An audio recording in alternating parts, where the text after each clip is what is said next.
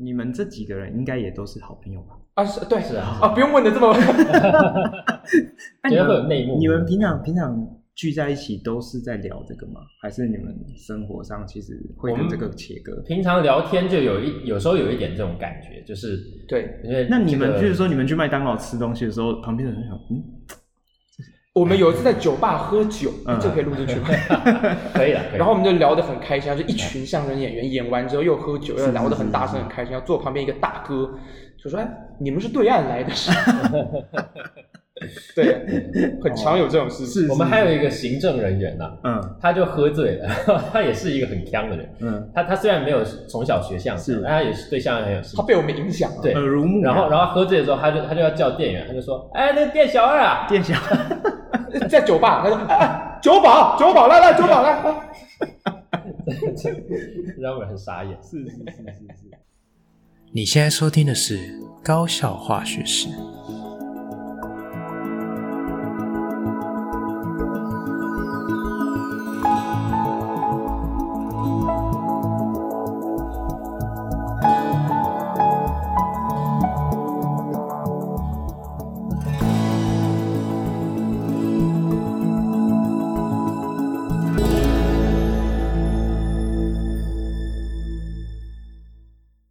是吉米斯，欢迎回到我们的频道。哦，那今天这一集呢，非常非常的特别哈，因为吉米斯大概是两个礼拜前吧，我收到一封神秘的 email。哦，这个是我人生以来真的是非常难得的经验哦。我点开这 email 是写什么呢？哦，竟然会有一个非常厉害的译文团体来跟我接洽，想要来上高校化学室。哎，哦，这真的是吉米斯从头到尾完全没有想过的事情。那说巧不巧哦，那这个团体是说相声的。这个吉米斯过去啊，也有曾经过去有一集有专访过这个茶叶蛋老师哦。那大家如果有兴趣的话，可以回去听一下。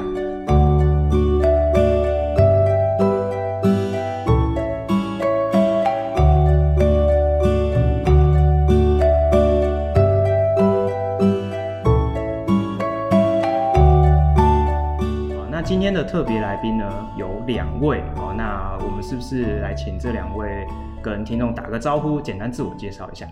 大家好，我是台北曲艺团的青年相声演员，我是段彦希。大家好，我跟彦希一样，也是台北曲艺团的青年相声演员，我是宋明翰。然后我们两个呢，都是爱笑斯坦台北曲艺团的子品牌，我们两个都是成员兼创始演员，这样子。是是是。那这个爱笑斯坦这个名字取得非常有意思，是跟好像跟自然科学有一点点关系，可不可以跟简单跟听众介绍一下你们的团体？就是我们的团体是由五位，就是都是台北曲艺团的青年相声演员组成的。嗯、那当初我们创团的时候演出，就打算，因为我们是在想，相声其实是非常与时俱进的一个表演艺术形式，但同时它又有非常多的传统的功底。嗯，所以我们就觉得它同时蕴含了过去的老东西，但同时它也可以兼容，就是现代当代的东西，甚至未来的我们一些。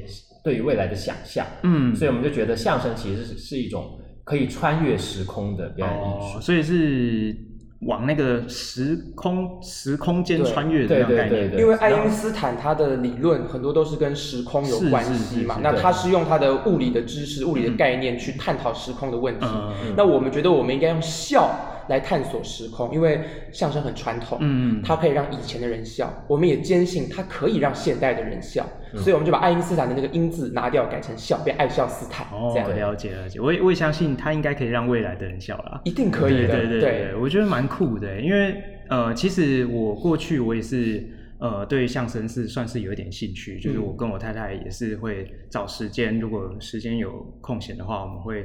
愿意购票去看个相声演出，像我们之前有去呃相声瓦舍啊之类的，对。那呃，但是我之前在网络上做功课的时候，发现你们的题材很有趣，因为你们会结合一些科技梗这样子。没错。对，那你们怎么会有这样的想法？呃，首先就是因为我们是青年相声演员嘛，那那我们。当然就是会以我们自己的年纪啊，然后我们看到我们同样世代在关心的议题去，去去作为我们创作的元素，因为创作来自于生活嘛，是，所以它势必就是会讲我们生活当中的一些事情。嗯，那呃，因为前阵子经历过二零二一年的时候有那个疫情嘛，疫情，然后我们都被关在家里，嗯、关了几好几个月。嗯，那个时候我们在想说，哎，那我们之后爱笑斯坦，我们这个相声男团可以继续做什么呃主题的创作呢？嗯，然后就发现，就是其实，在疫情过程中，就是它除了呃阻断了人与人的的接触以外，嗯、对它其实也间接的触发了就是科技的。某部分的发展，是是是是，比如说、嗯、呃视讯啊，对。视讯软体啊，然后甚至 AI 啊，是。也逐渐的在越来越兴盛。嗯、然后那时候很流行元宇宙啊什么的，是是是，怎么想说哎可以以此为题，嗯，用相声来来讲科技这件事情，嗯、以喜剧的角度来讲科技，嗯，而且其实很多现在年轻人有些刻板印象，嗯，觉得相声是一种棺材，里面装的是死人骨头，装的是古板的东西，以前的人才能讲的东西。是是是，其实相声应该是一个容器。嗯、你会觉得，哎，他讲的是以前的事情，那是因为你听的是以前的相声。嗯。可是以前的人，他们那个年代的娱乐圈，他们那个年代的流行乐就是京剧，嗯，就是京韵大鼓。那相声这个东西传到我们手上，我们要拿它来装什么？嗯。那当然就是我们年轻人的东西。我们连抖音的神曲，我们都可以放进相声里面。哦。我们科技也可以放，我们政治也可以放，我们讲了很多政治的东西。所以我觉得，呃，这也不能说是一个多么石破天惊的一个创举。嗯。我们只不过是继承了相声的传统，嗯、就是大家关注什么，我们就讲什么。是。是是，因为我觉得对我来说，相声这个这门艺术对我来讲有一个蛮有吸引力的点，就是它很能够去跟时事结合。没错，对，那就是像刚刚明翰讲的，就是他是讲现在大家讨论的事情。对，我就觉得哎，好酷哦，这样子。哎，刚刚你们也有提到说，呃，你们的团员都非常的年轻。是对，那因为像我现场看到你们两位，就是感觉很像。还叫你的学生，对、呃，这样讲啊，我有点老了，这样，就就是是年轻朋友这样子，嗯嗯，对，就是蛮觉得蛮有趣的，说，哎，你们怎么会在这个年纪会从事这样的一个相声演员的工作？你们是很小就接触相声艺术吗？嗯，是，就是我觉得都是一种缘分啊，因缘际会。像我个人是因为我很小很小的时候，大概还就是幼稚园，还在跟妈妈一起洗澡的年纪，嗯嗯嗯，然后。妈妈年轻的时候，那时候广播很流行，吴兆南、魏龙豪、嗯、两位就是相声第一台湾相声第一代大师的广播作品。那时候大家多少都对广播上的相声有点印象。是。那小时候洗澡的时候，妈妈就会跟我乱讲乱玩。嗯。所以我对于相声的第一印象，其实不是觉得它很老派、很传统，是觉得哎，它还蛮好玩的。嗯。然后到了小学三年级的时候，就刚好学校试办了第一届的说唱艺术社。然后就看到单子上写说，哎，有相声，有主板，嗯、然后就说，哎，有相声，那应该蛮好玩的，我就加入了。没想到这个单子骗人呐、啊，他根本没有教相声，他是教先教主板，嗯，但是教了这个主板，学了这主板之后，我也觉得哎很有趣，嗯，很有成就感，然后就一路学学学，然后后来到了小学五年级就正式加入台北曲艺团的学员班，嗯、然后就学习除了主板以外，还有相声啊、评书啊，各种不同的曲艺的门类。哦然后都蛮有兴趣的，就对，等于说是启蒙了我对表演的兴趣，是是是，算是很早有一个，嗯，算是一个生活的经验，嗯，然后启蒙了你对于这一块的兴趣。对，那你们过去啊，很小的时候，你说后来正式加入，那你在这个之前有什么管道去学习吗？其实主要就是小学的学校的社团哦，对，而且我觉得很很有缘的，就是刚好那一年是办第一届，嗯，就还是实验性的阶段，然后我就刚好碰上了，就加入，是是是，对，所以我觉得也是一个很很凑巧的机缘吧，嗯，对对对。哎，那明翰呢？呃，我是小时候大概。呃，六七岁的时候，也是很小的时候，要去参加学校的说故事比赛啊。但是我我们家人呢，就不是很欣赏台湾那一套语文竞赛的那个嗯嗯那个说话方式是，是啊，因为这边很多的教育的老师在听，我就不不赘述了啊。我们各有论断啊。是是是是。那我爸就说，你会不会想要用更幽默、更生活化的语言去讲这个故事？我说好啊，他就拿出了一片他珍藏的 CD，嗯，也是吴兆南、魏龙豪哦，两位大师。哎，我一听就觉得怎么那么有趣啊，嗯，就两个人在那边对话。可以聊出好多人物、好多故事，我就说，嗯，我要去学。是，那我我们家是住台北木栅嘛，我爸就很懒惰，就打木栅相声，哎，就跳出了台北曲艺团。原来是这样。然后就因为这个地利之便，我就一路十五六年就一路待在这个剧团学到现在。嗯嗯嗯，对对对。好，那呃，我我觉得说，哎，这个小时候的经验真的是对孩子一辈子的成长真的是蛮重要的。对，因为像我现在有一个小朋友。才一岁多。嗯嗯，我就在想说，嗯，我每天看他这样，我也不知道我 要给他怎么样的一个刺激，就觉得说，哎、欸，你们原来从这么小以前就喜欢上这样的一个呃说话的艺术。是，哦，那刚刚也提到了，呃，两位大前辈，如果他们听到，应该会。很感动这样子，可惜他们现在都已经不在人世间了。是啊，是啊，是啊，是啊，对对对对。嗯，那你们虽然说你们从很久很久以前啊，很小很小的时候就会接触这个相声的训练，嗯，或者是这样的一个团体，那你们在训练的过程中有没有遇到什么就是印象比较深刻的事情？嗯，会很辛苦吗？我我当时遇到比较大的状况是，其实我本来声音就蛮沙哑的。哦，真的吗？我小时候声音就很沙哑。你现在听起来还好啊？哦，真的吗？其实其实仔细听听得出声音是有受伤的。哦，嗯，有点像有点像阿杜的那个感觉。那应该会蛮红的。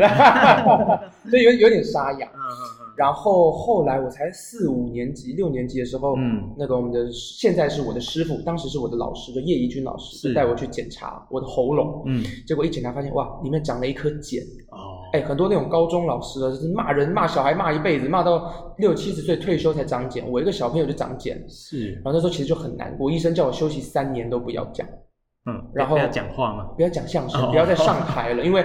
其实是我从小的发声的方式就不对，嗯，因为喜欢鬼吼鬼叫，加上又常表演，嗯、就导致他整个很小的年纪就受伤。嗯、其实对对我来讲是很大的挫折啦。是是是。对对对，但是后来就是我也慢慢学习更好的呼吸跟发声的方法，嗯，让我即使存在着茧，也可以至少不让它恶化，嗯、或者让我在台上的声音至少是听得清楚是亮的，慢慢慢慢找回了。回到舞台的发声的方法，所以你其实没有针对那个茧去做处理。他说要到十八岁之后去把喉咙把它冻掉嘛。那我过了十八之后，我就在想这个事情，就是其实我跟他和平共存也不错。嗯，然后他也变成了我一个特色。如果拿掉，我突然声音变成跟费玉清一样，大家可能 认不得我。不如就把它放在那边，当做是对我的一个警惕，随时提醒我，哎，要注意喉咙，也不错。嗯，对对。那你现在的演出或者是训练会？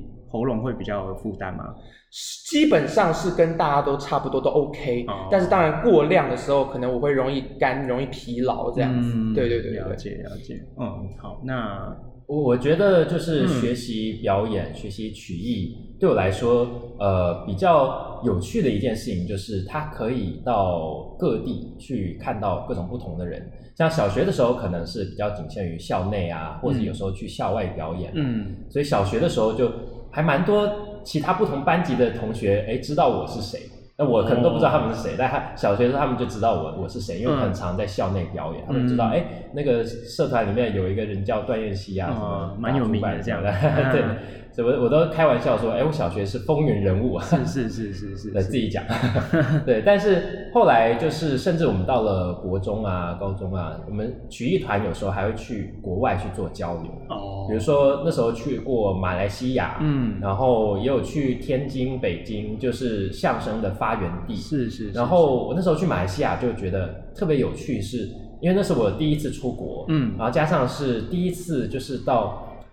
就国外看到更多不同观众，而甚至还是很大的场面，可能做了四五百人、五六百人的那种剧场。哦，虽然压力很大，就是在演出前的排练，老师都很严格，是。因为这个进度很赶，嗯，所以你在剧场里面不能有任何拖沓，就是你只要一出错，老师就就会骂你，然后叫你重来，是，对，你要你要调整到最好状态。但同时演出完之后也会觉得，哇，很很特别，对，很有成就感，然后我可以。我还我还年纪还这么小，但是我可以面对这么多的人群，然后可以可能多少逗他们笑，嗯，然后让他们开开心心的看表演，就觉得是很棒的一件事情，嗯，也算是开拓你的眼界这样。对对对，我那么小就有出国交流的经验，我觉得真的非常厉害的。对啊，超厉害的。对，那呃，因为刚刚有听到你们提到说，哎，你们的这个灵感很多都是来自于生活之中，嗯，可是你们这个戏曲，你你的内容啊，有很多都跟科技啊，或者是一些呃，甚至是跟科学沾得上一些边这样子。对，你们过去你们的求学经验是理工背景吗？不然怎么会？我我在高中的时候是读在新中学的呃这个三类组资优班哦，所以当然现在已经忘得差不多了，但是也是略懂略懂。对，因为我到大学之后，我就是我我到香港城市大学，我去学传媒，嗯，所以其实已经离这个很远了。是是。那当然有时候我们再回过头，哎，我们要以科技题材去创作的时候，嗯，就会还有一些残存的印象，嗯嗯，比方说我们有一个一个段子是。让段彦希去演机器人啊啊！然后呢，我跟另外一位搭档是我们的前辈黄义豪老师，是是是。然后呢，我就说，哎，我打造了一台机器人徒弟，嗯。然后呢，黄义豪就去考他各种，哎，你会讲话吗？你会什么语言？你会什么？是是是。然后呢，我就想说，一定要跳出一个特别科学、特别知识类的东西，然后一讲出来是连黄义豪自己都听不懂的东西，所以我就想到亚佛加爵的那个公式，是是。然后从他机器人嘴巴里面讲出来，就特别特别的合理。然后这个段子每一次到。什么交大、什么清大去演的时候，学生都特别有感。对对对对对，我就是觉得很酷哎！而且刚刚闲聊的时候，刚刚听到你们讲，我就觉得哦，是有研究的，有讲究的，不是乱讲。上你节目之前又特别翻了一下课。是是是是。我我觉得也是因为这个段子啊，嗯、让我让这个雅佛家爵成为我现在唯一记得的跟物理相关的一些知识。因为叶希本身就不是我不是理工的，我是比较偏文组。嗯，对，但是我们对于科技还是有时候还是会有蛮多想象，是是，像是最近像 ChatGPT 也很红嘛，嗯，就会当然太专业的知识，我们可能是没有办法去去真的去涉猎很很深，是，但是仍然还是会对这方面有一种想象，嗯，或者是一种。兴趣就是以此为题，想象啊，那未来有可能会是怎么样？了解，像是我们段的内容啊，我就我就想象说，因为那时候疫情嘛，嗯，就是很多人都只能在待在家里，嗯，那我就想说，哎，那如果是独居的人，他是不是自己一个人在家里，应该会很不方便，或者是对，会很孤单。我想说，哎，有个人跟他聊天，这样对对对，有有一个那种陪伴型的机器人，是是是，可以可以陪伴大家，那那会是什么样的一个未来？嗯，所以后来我就以此为题，就发展了一个喜剧小品，是就是就是陪伴型机器人的哦。哎，我觉得这个也是一个蛮蛮酷的点。像我之前有一个经验是这样哦，像我们实验室后面这个周期比较强。我们当初在设计的时候，我们就找了一个设计公司，嗯、然后设计公司里面当然就是平面设计师嘛。然后其中有一个设计师，他画着画着，他画出兴趣，然后他就对于那个什么电子排列啊，嗯嗯嗯，然后就很有很有印象，然后他还会跟我讨论说，哦，这个应该怎么排怎么排，然后我就想说。你你怎么感觉跟我认识的一类组都不一样？这样，他就说，其实我以前是念理科的哦、呃，然后我就想说，哦，这个像刚刚呃你们有提到说，哎，这个过去的一个求学经验，其实还是会有一些印象在，是，然后其实对我们的呃一辈子可能都会有一个很深远的影响。我就突然想到这件事情，觉得哦。真的，有时候我们教书真的是不能乱教。其实很多相声界啊，不只是台湾，到大陆去，很多相声界的人都是读理工出来的。哦，真的、哦。哎，他们有时候会拿这个出来出来抖包袱，你都想不到这个也可以拿来做笑料。哦、真的、哦。讲说这个，这霍金有个时间简史，嗯啊，就你有时间简史吗？你，你有时间简史？你有时间简史吗？这个都可以拿出来。他讲说那个那个这个这个历史上三大有名的母亲啊，有一个孟母，嗯，有一个欧母。那欧母最厉害在哪？欧母她提出了欧姆定律啊，嗯，那哎就扯到外面去了。然后就然后他还可以把欧姆定律的公式啊，什么什么东西全部背出来。哇，哎，这这些真的学到的东西，其实我们只要熟知相声的手法，它就像是厨师烹饪的技术一样。你什么食材来，好的厨师都可以给你烹出一道很独特的菜。我觉得很酷哎！对啊，对啊，对啊，对啊，太酷了吧！好，那那刚刚有提到一些这个，我觉得还蛮酷炫的元素。那你们现在有办法现场给听众就是大饱一下耳福吗？有没有什么小段子可以？简单示范一下给大家。好，我们讲一个呃，是我去年写作的一个段子。好啊。然后也是我觉得在融合，因为现在台湾很重视母语教学，是，我们稍微带到一点母语的题材。好啊，好啊，好啊。好，那我们就直接就开始。好，直接开始。这个我们相声演员呐，要对语言有很多的研究。哎，那你对语言有研究吗？当然有啊。是吗？而且我不止研究我们常说的国语啊。哦。我对于我们台湾人讲的母语也非常的有研究。哦，你还研究母语啊？是啊。那你都研究什么母语呢？啊，台语。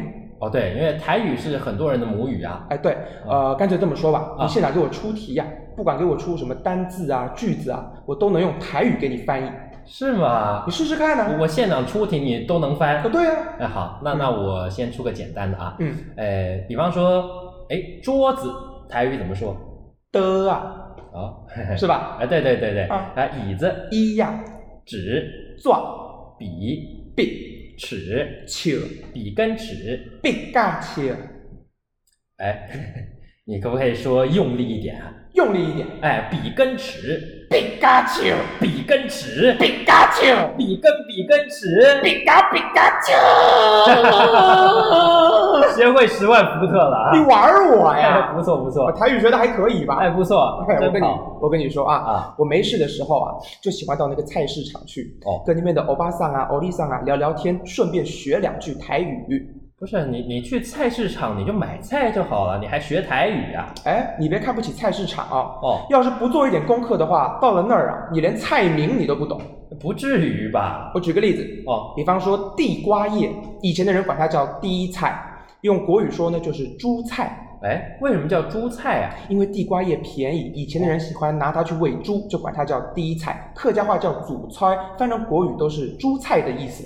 哎，这还有知识点呢啊，是吧？那还有呢？青椒哦，青椒台语怎么说啊？叫傣董啊。哎，为什么叫傣董啊？大家想想看，青椒的那个形状哦，那个形状像什么？是。再想想这个声音，傣董啊，董是大筒子。哎哎，你还真猜对哦？是吗？它就是形容青椒微微鼓起的外观，跟个筒子一样。哎，这有意思啊！哎，那比方说香菜台语怎么说？芫荽。青江菜、澎西亚菜、菠菜、贝林亚菜、高丽菜、鸽类菜、萝卜、菜头、萝卜干、菜脯、丝瓜、菜龟、空心菜、蔡英文。对，别乱说。谢谢大家。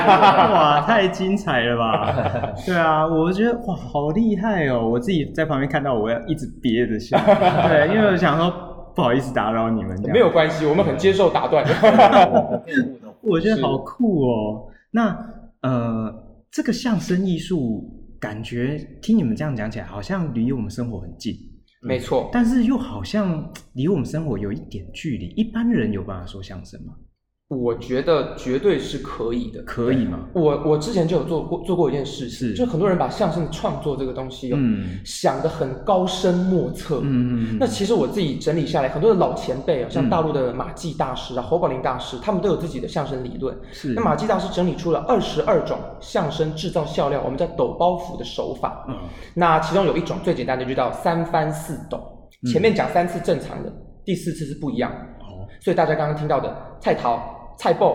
菜龟、蔡英文，那大家就笑，嗯，这个东西就非常的有相声味。哦，那我就在想，一般人知道了这个规律之后，他能不能写作？是，所以我就整理了一个小的讲座，嗯，然后刚好有一个高中叫彰化的金城中学，嗯，九把刀读的那个高中，邀请我们去给他们一一个讲，一堂是给高一，一堂是给国一，嗯，然后我就告诉他们这个原则，给他们二十分钟。一组一组下去创作，每一组都要上来发表，像是脱口秀的 open mic 一样，是是是，是，写出来的超乎我们想象之好。哦。所以小朋友的创意其实是非常好的。我们他们有了他们的创意，我们给他一个容器，是他们装进去，其实也每一个人都可以创作出很有相声味的笑话。哦，嗯，对。而且很多人会觉得说相声好像门槛很高，嗯，比如说我要先学会绕口令，先学会贯口，然后我要说话要字正腔圆，嗯，要有一个腔调，要学会北京腔之类的。但其实相声。当然，他这些基本功是重要的，嗯、然后讲话清楚是重要的，嗯、但其实最重要的是我们在台上啊，或者在日常生活中，都都是我们都是用日常语言来说相声。就其实，呃，老师们都说，前辈们都说，其实相声到最后啊，就是在台上聊天，嗯，就是跟观众。刮干净，嗯，然后跟观众聊天，没有说一定要有那个腔。对对对对对，嗯、其其实我们用的就是日常语言，然后只是把它咬字清楚而已。嗯，所以其实只要你有基础的语言能力，嗯，然后会说中文，其实有兴趣的话都可以来尝试，没有问题。嗯、好，因为我之前访那个茶叶蛋老师，是，他有提到说，哎，这个有时候老师会给他们一些发一些讲义，就是啊、呃、那个顺口溜啊，回去啊没事可以练一练这样子。啊啊、对，然后我就觉得说，哦。原来这个也是基本功的一环，这样子。是是。那你们有没有什么比较简单可以教我？比较简单的，我们一人教一个好，一人教一个太难了吧？那那我先教一个最简单的，嗯好，呃，一棵树一棵树上七样果，一棵树上七样果，哦，苹果桃石榴柿子李子栗子梨，苹果桃石榴。石榴。柿子。柿子。李子。李子。栗子。栗子梨梨，等一下我有问题，栗子是长在树上啊？哎，这个绕口令通常都没有逻辑，他就为了绕口。对对对对，哎，好像也没有太难。哎。哎，这个是比较简单。来来一个难一点的，难一点，稍微长一点的。好好好，叫墙上挂面鼓。墙上挂面鼓，什么是面鼓？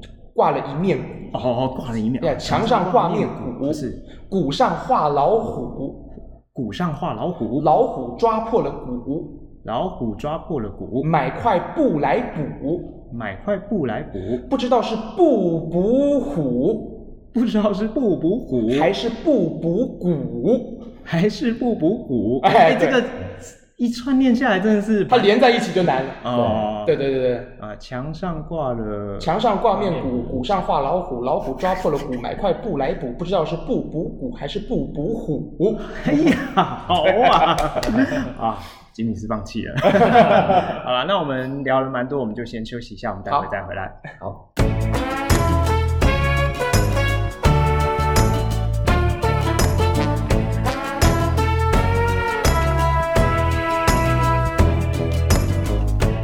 哎、欸，你们那个那个就是都在你们脸书跟 IG 上面攻击你们，是嗯，你们知道？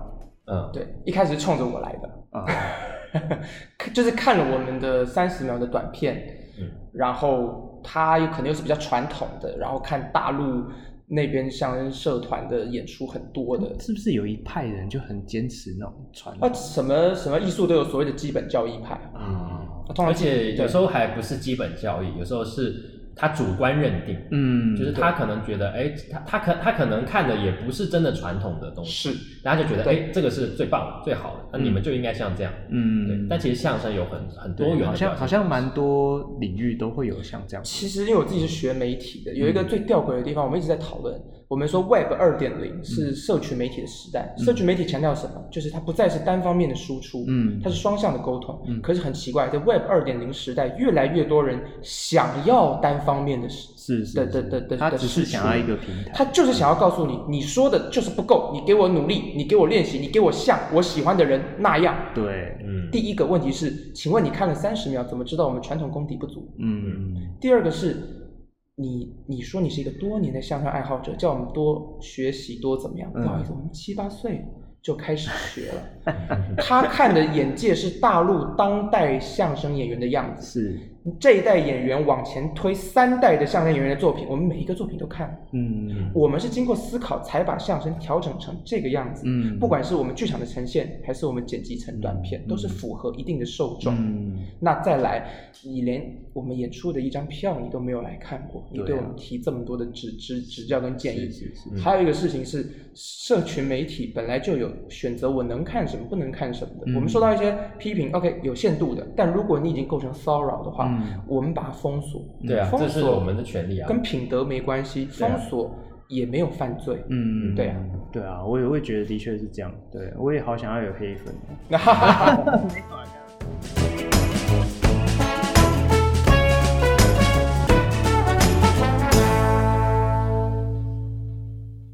好，OK，我们回来哈。那刚刚我们聊了很多，就是他们过去的一些相声的经验啊之类的。那其实我对相声演员的生活其实是蛮好奇的，因为毕竟我自己是在学校服务嘛，所以我们就是过这种呃，我本来想要讲朝九晚五，但我们事实上也不是朝九晚五，就是我们是过蛮规律，就是一到五每天这样上班呃上课下课的生活。嗯，那以相声演员的生活一整天来说，你们大概会这么规律吗？还是呃，我们没有生活这两个字。也没有啦，也不至于这样。这是一个段子吗？这是一个玩笑。嗯嗯嗯，玩笑里面带着三分的真实。是是是是，听起来有点酸酸的。对，因为因为台湾的剧场界，尤其是相声界，人手真的太少了。嗯，所以其实我们在舞台表演，那是我们最开心、最轻松的时候。真的哦。除此之外，卖票我们也要管。嗯。哎，教学我们要管，行政我们要管。而我们两个，我跟燕西的专长不一样，我擅长媒体。嗯。所以宣传、剪片，我们的预告片都是我剪的，上字幕是啊，跟媒体做接洽。听起来工作量很大。对。啊，燕西是读戏剧系，他懂剧场。哎，所以他跟那个馆方要做接洽。对，所有制作相关的啊，所琐碎的事项啊，甚至写企划案。对，企划案。啊，到到到了剧场，发现哎呀，这个灯坏了，他还要爬上去修灯。真的哦，真的真的真的哇！所以所以哦，人家讲说学剧场管理就是学剧场打杂的意思，这有点危险。戏剧系里面有一句话，就是说呃，这个什么女生当男生用，嗯，男生当狗用。这这话蛮重的，但是是事实没错。是是是哦，原来原来那。这么辛苦，那那你们的作息也都会非常混乱吗？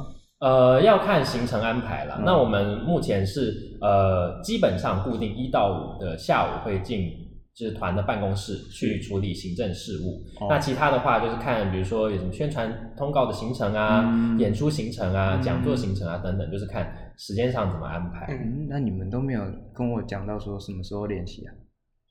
练习，我们固定礼拜一跟礼拜四有一个固定的爱少斯坦五个人集合起来排练的时间，团练时间。但是那个是不够的，对，所以很多时候我们演出要加演要加排，我们还要私底下再约。哇，然后还没跟你讲到创作，因为相声行业没有导演也没有编剧，嗯，相声演员他既是演员又是编剧又是导演，是，所以像刚刚那个我刚讲那个皮卡丘那个段子什么段子，有时候我们上班时间不够用，嗯，所以像像昨天我就是。熬到三点，改了一个我五月要演的段子。哦、我我的创作时间是在那个时间。哦，对所以就是看每个人这样，就是利用自己可能哎、欸、有一个灵感，他就又又要开始工作了这样子。没错，这个这个其实比较跟可能跟一般行业不太一样，就是因为我们是以我们的兴趣。作为职业嘛，是是。那有时候这个工作跟生活的界限就有一点模糊，哦。因为像是其实严格来说，你创作其实也算是工作。对，嗯，对。那有时候我们就是在在生活当中，它有一点交融在一起，然后反而有时候我们要学习去把它再更区隔开来一点，让让我们也自己也多一点生活的时间、休息的时间。了解。那你们大部分的人，我指的是，比如说你们的团员啊，或者是你们这个圈子的人。大部分的人应该生活形态也都是这样子吧？嗯，呃，我们能够想到的相声演员都有胃食道逆流。那你们你们，因为刚刚有讲到说你们都是从兴趣出发，嗯，那你们会是享受这样的一个生活形态吗？还是其实会希望可以切割的好一点？嗯，其实以兴趣作为职业啦，嗯，就是或多或少一定会有痛苦的部分，是，因为它一定不像当初哦，纯粹是兴趣那样那么纯粹，或是那么就是纯粹享受那个乐趣。了解，它一定会有其中很琐碎的，然后其实你可能也不想做的，是是一些事情，嗯。对，但是嗯，所有的准备都是为了在剧场里面，在舞台上的那个刹那，嗯、就是我可以逗笑大家，或者是我可以把给大家，对我想要表达的东西，嗯、呃，清楚的表达给大家，大家接收到之后，可能有一些反馈，嗯，然后我觉得这个是我们从事这一行最美好的一个时刻了吧？嗯、了解了解，嗯、对，其实我觉得讲到这个，感觉就蛮蛮大人的话题，是，因为有时候我们的工作很常面对的是学生嘛，嗯、啊，这些小朋友其实大家都年轻过，对，我们小时候都会有一些憧憬啊，好，我以后想要干嘛干嘛，或者是我我对什么很有兴趣，像我常常看到很多人跳舞跳着跳着说，我以后要去当什么练习生，我要去韩国之类的，嗯，但是事实上很多的家长都会跟你讲说，哎、欸，兴趣不能当饭吃。对，那你在把你的兴趣慢慢的往这个方向迈进的时候，有一天它变成你的工作，你就会发现，就像刚刚你们提到，就是哎、欸，有很多你可能本来不想做的事都会出现。嗯，是，它就变成是你要去成就这件事情的一个必必须要付出的一个。学着讲讲代价好像有点太沉重，但是就是它是一个过程。我那天听到一个音做音乐，嗯，电影的音乐配音的人，是他说哦：“你要成为一个职业的写歌的人，嗯，最大的一件事情就是你不能只在有灵感的时候创作。哦，当你是有兴，你把它当兴趣的时候，哎，我想写就写，不想写我做我的事情。嗯，当你是一个职业演员、职业歌手、职业什么时候，你很疲惫，甚至。”甚至你家里有什么意外，你心情不好，你没有灵感的时候，你都要以这个东西去工作，是你能够负荷的来吗？嗯嗯，这个真的是值得让我觉得大小朋友可以好好参考。是啦，但是我自己的立场是觉得说，嗯、其实。我总体来讲，还是这个选择是我觉得还好，我有做这个选择啦。嗯、因为其实我也我也我我也做过很多的工作。我实我大学实习，嗯、我去过一个公司叫伟门，嗯、世界第一的广告公司叫 Wonderman，上海分部，嗯、我在那边当过实习生。哦啊，毕业以后我也自己创业，我开过童装公司，真的哦。哎，在我的苦心经营之下，终于快要倒闭了。那其实说工作痛苦，你做什么工作痛苦都一定会有痛苦的。是啊，是啊。那起码这个有很多的动力。嗯。很少有人就是说实话，很多大人做到三四十岁的时候，发现哎，我我没有工作的动力。嗯。钱我也有一点了。嗯。家庭我也有，那我现在工作干嘛？嗯。但是相声好像很少让我。失去动力是是是，对你们那股热情真的是蛮令人感动。对啊，也也只有相声这个行业愿意让我三四点起来创作，还不要加班费这件事情。对，其实我觉得，就很多人说兴趣不能当饭吃，嗯、但我觉得其实应该是从另一个角度去想，就是呃，你知道你有这个兴趣。你说你想要把它当成行业之后，那就是要问自己说，好，那我的热情有多少？嗯，因为如果兴趣把它拿来当饭吃，它绝对是可以的，嗯，然后它绝对是有方法的，是，但是就是你有没有觉悟？嗯，因为你就要知道，你接下来把它当职业之后，就会有除了。享受除了好玩以外的那些那些痛苦，那些那些繁杂的事情，但是你可以挺过这些，你可以有觉悟面对这些，然后你还可以持续保有热情，持续燃烧嘛。嗯，对，我反而觉得比较重要，反而是这个事情。嗯，那我想要就是也顺着这个风哈，就想问一下说，那虽然说呃我们有这个觉悟，或许有一天你也可以把你的兴趣当饭吃。但是以你们这个圈子来讲，大家吃的还算饱吗？会不会很还是真的是蛮辛苦的这样子？呃，基本上如果往我们上一辈的老演员来看的话，嗯、他们都还蛮饱的。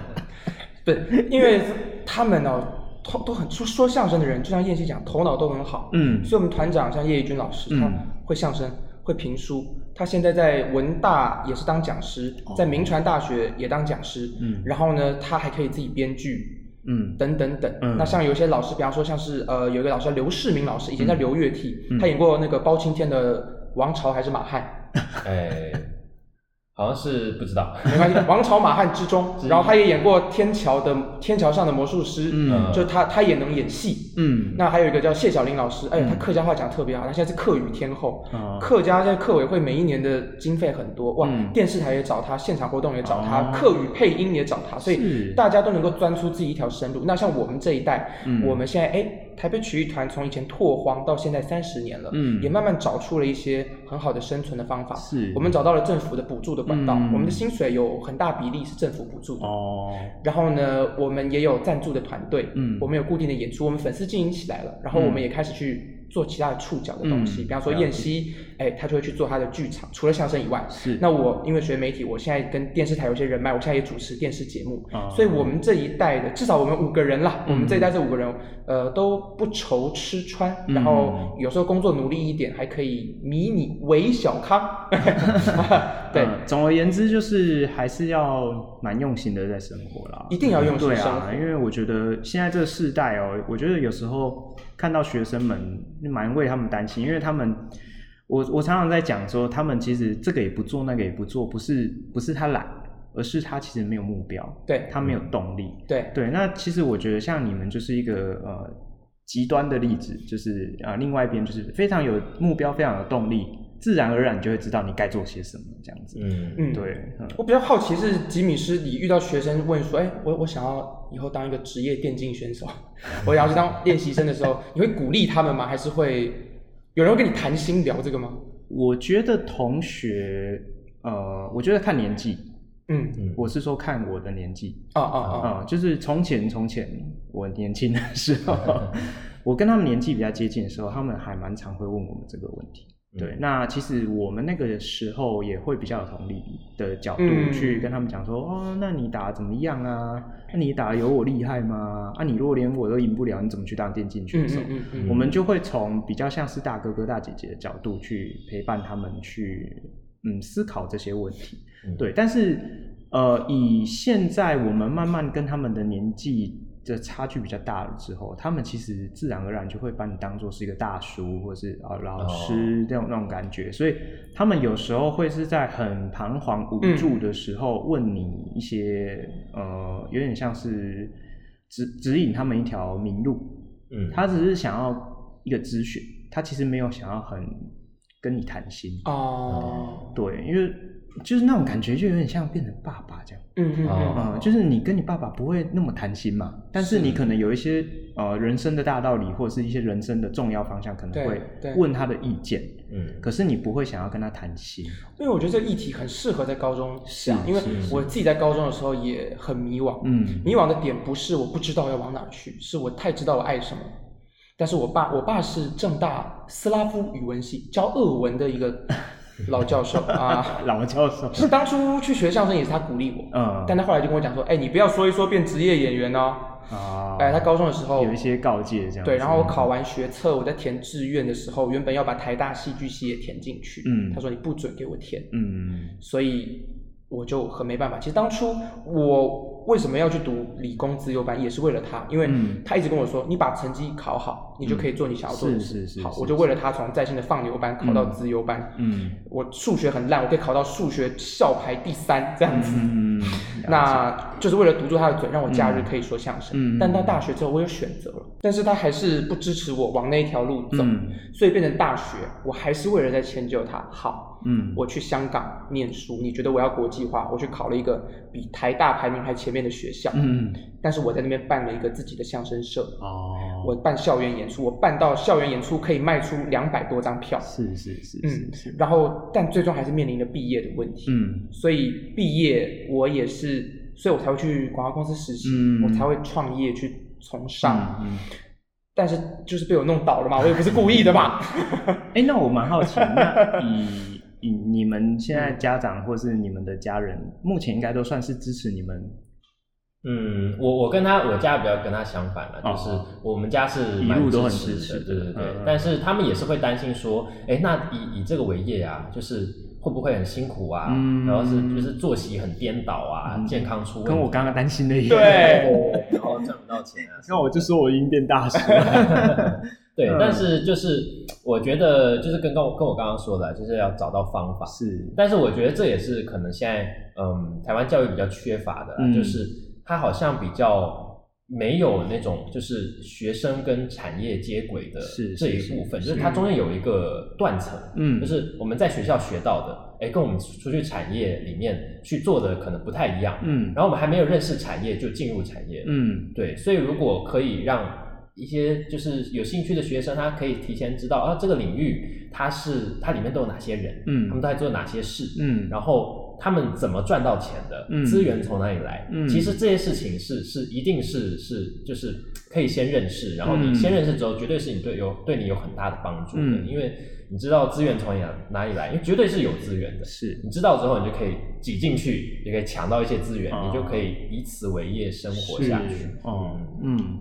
我爸现在是比较中立一点，哦、就是他看到我在这个行业慢慢慢慢，哎，有有有政府愿意补助我们了，有有，大企业的公司愿意赞助我们然后我也做出一点成绩，我说，爸，我现在有一个电视台邀我做节目，十三、嗯、集，我。让我当主持兼编剧，嗯，然后爸，我现在经营了一个 IG，我有支影片有一百四十万观看，嗯，哎，我爸现在也慢慢会以他儿子为业为荣，以这个为业为荣了，然后还是还会在他的那个那个小学的赖群啊 分享。分享，哎，这是我儿子，要我看一下。我觉得大部分的爸妈其实也都会是这样，但他最后还是会有点顾虑说，因为我爸一辈子是领工加饭的，他很了解这种稳定的生活的重要性，他也希望我有个社会阶级，他就说我还是希望你能够有这样的一个条件，嗯，我就说好爸，我考上了台大的戏剧系的硕士班，嗯，然后呢，我今年九月就要入学了，然后一样，就像以前的方法一样，我在读书方面满足你，那我表演就不要管我。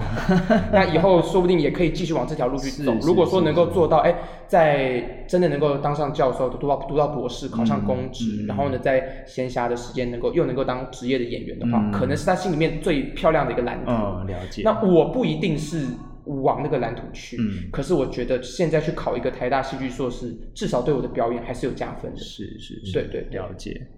好那我接下来有点好奇哦，因为你们爱笑斯坦是这个相声界的男团，是，嗯，哇，那怎么没有女生啊？而且在我印象中，那个相声界好像大部分的演员是不是都是以男性为主？这个是有原因的吗？传我们说传统的相声界很歧视女生，嗯，很歧视啊，非常歧视女生，嗯，因为相声就是传统行业嘛，而且还是。有点江湖气息的，以前的相声都是走江湖的艺人，他一定歧视女生，原因有很多啦。其中一个原因是以前的女相声演员是艺妓不分，嗯，他又说相声，他又有一点性方面的那那那个，所以会有一个传统这样的歧视。是，那这个歧视一直到现在到。到大陆都还有人就是女人不能说相声这个观念，哦、但是相声艺术被带到台湾以后，我们台湾的性别观念一直走得很前面，是是是，所以其实台湾出现了不少的好女相声演员，对啊对啊，对啊，还有我们的师傅叶怡君老师就是女、嗯、就是女生，嗯、我刚刚提到的谢小玲老师也是相声天后，嗯、还有郎祖云老师又会演戏又会主持又会说相声，不要看现在我们点出来这个大牌一线的三个，三个在我们台湾相声圈的这个比例里面，放到大陆是无限无限高的。哦，是非常非常高的一个比例。大在大陆是几乎是零，很少很少。嗯、那呃，为什么我们团没有呢？嗯、呃，我们只能讲说，我们也认为女生可以说相声，因为很很多好的例子摆在我面前呢、啊。对啊。但是要培育出一个女相声演员，确实稍微比我们男生困难一点。哦，怎么说呢？第一个就是，呃，我们台湾的民众有时候对于女生还是会有一点的。要求跟刻板印象，嗯、我们在台上讲一个，我打他一下，我弄他一下，哦、或者我讲一个黄色笑话，大家觉得啊很好笑。哎，女生在台上讲黄色笑话，就是说不检点这样，有些观众就会觉得，嗯嗯嗯，那那也安呢？嗯啊，我们打我们在台上讲笑话，啪啪打一下女生，哇靠，你怎么可以打女生？是是是，那女生打男生，你怎么那么欠？嗯，哦，就会就会有一些传统的一些束缚。所以你看，现在能够立在舞台上那些女相声演员，她们都有自己一套很厉害的生存之道。是，像谢小玲老师，她以前是领歌星证的，以前台湾当歌星要考试的，嗯，唱歌很厉害。呃，流行歌、黄梅调、客家戏，他都能唱，嗯、还能跳。嗯，然后我们的叶怡君老师，她以前是女主播，嗯、啊，长得漂亮，啊，口条非常的清晰。嗯，不只会相声，会编剧，她现在还说评书，还说书。嗯嗯。啊，郎祖云老师，他综艺他玩得很开，所以他什么东西他都能做，模仿他也能来跳啊、嗯、演啊，什么他都能来。嗯、所以我只能说，如果每一个人的素质都是。七十分的话，嗯，那这个七十分，男生成为相声演员比较容易，女生如果素质只有七十分，成为相声演员可能比较辛苦，会比较辛苦。对，哦，原来这个是有一个他的文化背景在啊，是了解。那我就觉得说，哎，好酷哦，就因为大部分看到的都是台面上也都是男生活跃的居多，就是哎，原来说背后有这些，嗯，算是历史的脉络在这样子。嗯嗯，好，那。呃，现在的时下年轻人，其实我觉得还蛮常会接触的，也是一种说话的这种表演哦，叫做脱口秀嘛。嗯，那我就有点疑惑哦，脱口秀跟相声具体上有什么差别？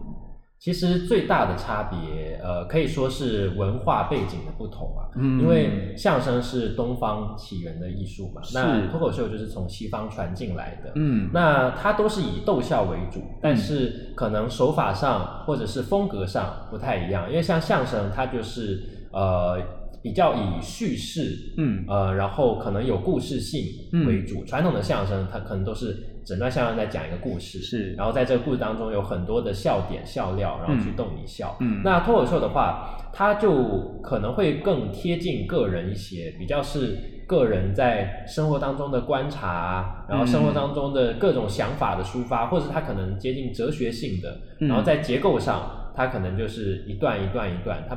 可能段跟段中间不一定那么有关联啊，不会像是相声，可能是一整块，它就一一个故事，嗯，呈现给你。是，我觉得这个就是很多人很喜欢问我们分类分类学的问题，因为我们在大学、在高中学啊，什么叫惰性气体？氦、氖、雅克、氙、氡，是，就是这几个东西哦。怎么样？那其他它跟其他的气体怎么做区分？有这个、这个、这个、这个不一样。你出现了这个哦，它就是惰性；它没有这个，就是啊这样的东西。嗯。可这个东西很难套用在很多的表演里面。嗯。刚才燕西讲的脱口秀就是。嗯。其实我们只能说脱口秀偏节奏快。偏铺垫少，嗯，刚刚相声我们说三翻四抖，铺垫三次，第四个做反差，嗯，呃，脱口秀可能铺垫一次，第二句就做反差，嗯，但是你说相声有铺垫少的吗？有，嗯，脱口秀有铺垫多的吗？有，嗯，相声有这一段跟那一段不连在一起的吗？有，脱口秀有一整个脱口秀都在讲故事的吗？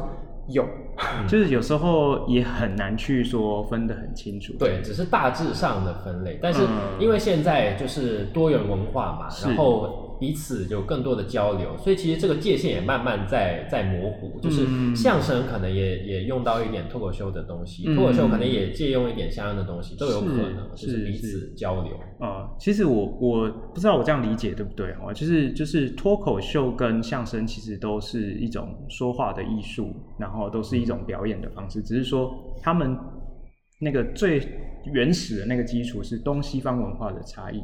嗯，而且我觉得，但是现在很不明显，因为文化都会交流在一起。是，但是有一个在台湾有一个比较大的明显的差别在于，是呃，受众的不同。哦，对，像是相声啊，它呃现在在台湾比较常在剧场里面演出，嗯，然后受众也是都是呃可能偏文艺一些的，嗯，那他会觉得哦相声。呃，就会有一些观众会觉得相声除了好笑以外，要要有基本功的展现，啊、要一些文化素养，嗯、要一些文文学涵养什么的。他期望相声是一种译文类型，是。但脱口秀的观众可能就不见得这么认为，嗯、他们就觉得，哎，我今天就是我上班很累，我下班就是来听一听笑话，我来爽一下，嗯，我来抒发一下，娱乐一下就好。嗯、所以其实受众的不同也造就了这个表演艺术，它的内容上或是方法上，可能都有一些不同。嗯，对，了解哦，好，所以我觉得其实现在真的是有点难说，呃，去也其实没有必要把它分得那么清楚。然后我觉得我我听完你们这样子形容，我觉得倒是以我们听众的角度来讲，我觉得。呃，刚刚有提到说，很多人的期望说，我进去听相声，我要自己要有一点文化的水准，这样，嗯、对，但是应该是还好吧，也还好啦，应该是还好。尤其我们现在年轻观众，其实越来越越越来越分不清楚他他们是怎么样，就是，嗯、其实大家都来图个乐，年轻观众，啊啊啊、所以我们的相声，呃，当然我们我们还是有分场合，嗯，我们有跟老师们一起演的，在国家级的地方演出，是是。是是，我们会演比较有文化、展现基本功的段子，嗯，但如果说我们自己办的，for 年轻人的场，嗯，就是大家一起玩，大家一起闹，大家一起笑，嗯、是这样了解。而而且我其实我觉得，呃，如果是以一个观众的角度来讲的话，哦，因为像我也不是传统就是有接触相声，哦，我也是一个观众的角度来讲的话，我觉得相声其实是一个还蛮好让我们呃一窥这个传统艺术，就是有点像是一扇门或是一扇窗。我们可以从自己喜欢的角度切入，去认识那么深厚的文化底蕴。其实我觉得这是一个很好的一个媒介，对啊。所以其实，呃，我是希望大家不要排斥啊，对啊，我是觉觉得说，希望大家不要排斥这样子。好，那今天真的是非常的充分感受到了两位就是对于这个相声艺术的热情，对，然后真的是也让我感染很多这种。呃，很感动的一些氛围，这样子。对，那呃，你们可以一直一路坚持到现在，我想你们喜爱这样的一个相声艺术，一定是呃不用多说这样子。对，那你们是不是有没有什么理念，或者是有没有什么呃很想要传达给大家的一些信念在背后支持着你们？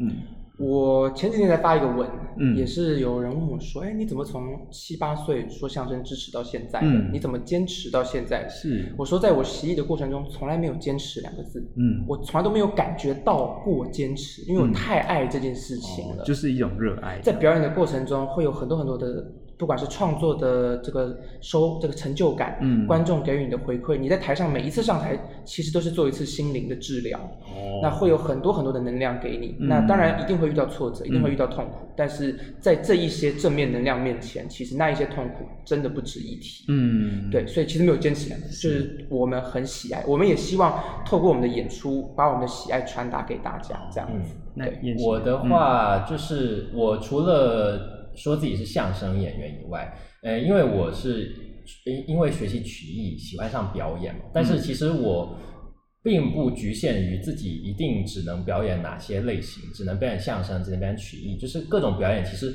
我都喜欢，然后我也都接触，嗯，所以我觉得就是表演这件事，应该说就是对表演这件事或者剧场这件事，对我来说，就是我从以前就会思考说，哎，我为什么要持续做这个？那一开始当然是因为上台有成就感嘛，嗯、啊，接受大家认同嘛，有掌声嘛，就就感觉很好。但是后来就会觉得，哎，光这个好像不足以那么长期的支持下去。那成就感之后呢？嗯、那继续下去的会是什么？嗯，然后曾经也是觉得，哦，他可能是与人的交流啊，或者是可能是他在台上是另外一种生活的样子啊。嗯，但现在会会有另外一个感觉，就是其实创作跟表演有时候是一种。呃，面对生活当中的难关的方式，嗯，就比如说我遇到了一个挫折，我遇到了一个哎难以克服的、难以突破的一件事情的时候，嗯，我可能会有诸多的想法。那这些想法，与其让它在生活当中，就是我我可能沉溺在那种痛苦当中，把它浪费掉，我还不如把它转化成呃作品，嗯，转化成喜剧类的相声的。作品也好，或者转化成另外其他形式相声都好，嗯，就是其他其他形式的表演都好，嗯，就是喜剧的话，可能就是一种呃乐观的人生观，嗯，就是我以呃好笑的好玩的态度去笑看这些困难，嗯，对，或者是我用其他的方式，可能讲得更深入，更更讲的更细节等等的，都都有可能，嗯，去传达一些自己的观点，对对对，嗯，这是一种我面对生活的方式吧。嗯对，因为像我自己，虽然我也就是教化学嘛，那在学校服务，那但是我平常也是会啊，比如说录制这个节目。嗯、其实对我来说，或者是我觉得我仔细想一想，我觉得对大多数的创作者来说，创作这件事情好像都是一种抒发的一种方式，或者是一种嗯转化生活压力的一种方式。是，我想应该大家都蛮有。同感，没错没错没错，对对对，好，那节目的尾声，我想说帮听众问一下，你们有固定演出的据点吗？还是你们都是以巡回为主这样子？呃，我们通常都会，我们现在的形态通常就是会先在台北推出我们的新作品之后，嗯、然后可能隔年就去做各地的巡回。哦，那我们去年九月的时候推出了我们的三号原创作品，叫做《科技少年奇妙物语》。嗯，就是我们以科技为题，是，然后尝试全部人，我们五个人全部都自己原创，嗯、所以这是一个全原创的相声段目，都是新的段目。嗯，然后今年呃去年的首演效果很好，然后观众反应也不错。嗯、那今年我们就做巡回演出，嗯，那之前三月已经到台中歌剧院小剧场是。做的第一场巡回演出，哦、观众反应也很好，嗯，那接下来就是四月十五要在桃园文化局演艺厅做演出，哦、然后六月十一在高雄卫武营表演厅做演出。嗯，那如果听众想要去看你们表演，哪边可以找到像比如说购票资讯呢？呃，可以先，首先可以先 follow 我们的粉专，是这种 FB 跟 IG 都有粉专，嗯、叫做爱笑斯坦最强相声男团。哎、要澄清一下，这个最强啊，啊是因为台湾只有一个相声男团，所以我们当然就是你们过谦啊，过谦自嘲，自嘲自己是最强。然后、嗯、呃，我们现在有特别开一个订票表单，是就是四月十五桃园这一场，嗯、呃晚上演出，然后呃有一个订票表单是八折的折扣。哇对，就专门开放给这个节目的听众，是是是，在节目资讯栏会有会有相关的资讯，大家可以点那个订票链接去订票就可以了。好啊，好啊，好好。那呃，有要补充的吗？呃，我觉得就是很多人会对相声有刻板印象，觉得我们很无聊。嗯，但是其实我们一直有个信心，就是有这一些刻板印象的观众，是因为还没看过我们演出的。是是，是。基本上哦，都进来看过我们演出的观众朋友都是蛮满意的。嗯，所以我们非常诚挚的邀请大家，尤其知道这个节目桃园的朋友听众好像蛮多的，是欢迎大家都得来支持我们年轻团队。是是是，好，吉米斯也会把他们的这个订票表单的连接放在节目的资讯栏，那大家要把握这次机会是八折的优惠哦。好，那在我们结束结束今天的呃这个非常丰富的节目之前，那两位有没有什么想要对呃，因为我们听众大部分都是家长或者是中学生居多，嗯，那给这些家长或者是年轻朋友有没有最后的一两句话？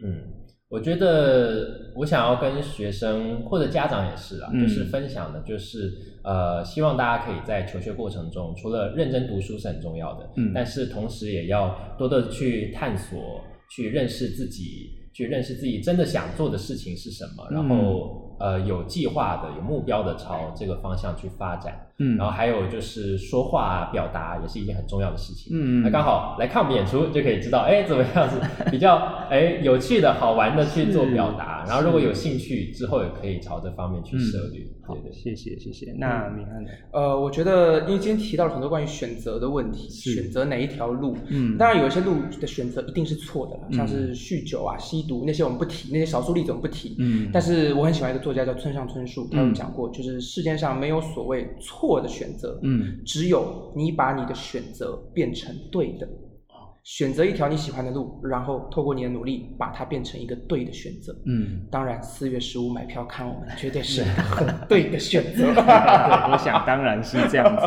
好，那今天真的非常谢谢两位，就是来到节目里面。那我们最后就跟听众朋友说拜拜喽！谢谢大家，拜拜！好，记得要去买票哦，桃园见哦！没错，好，拜拜！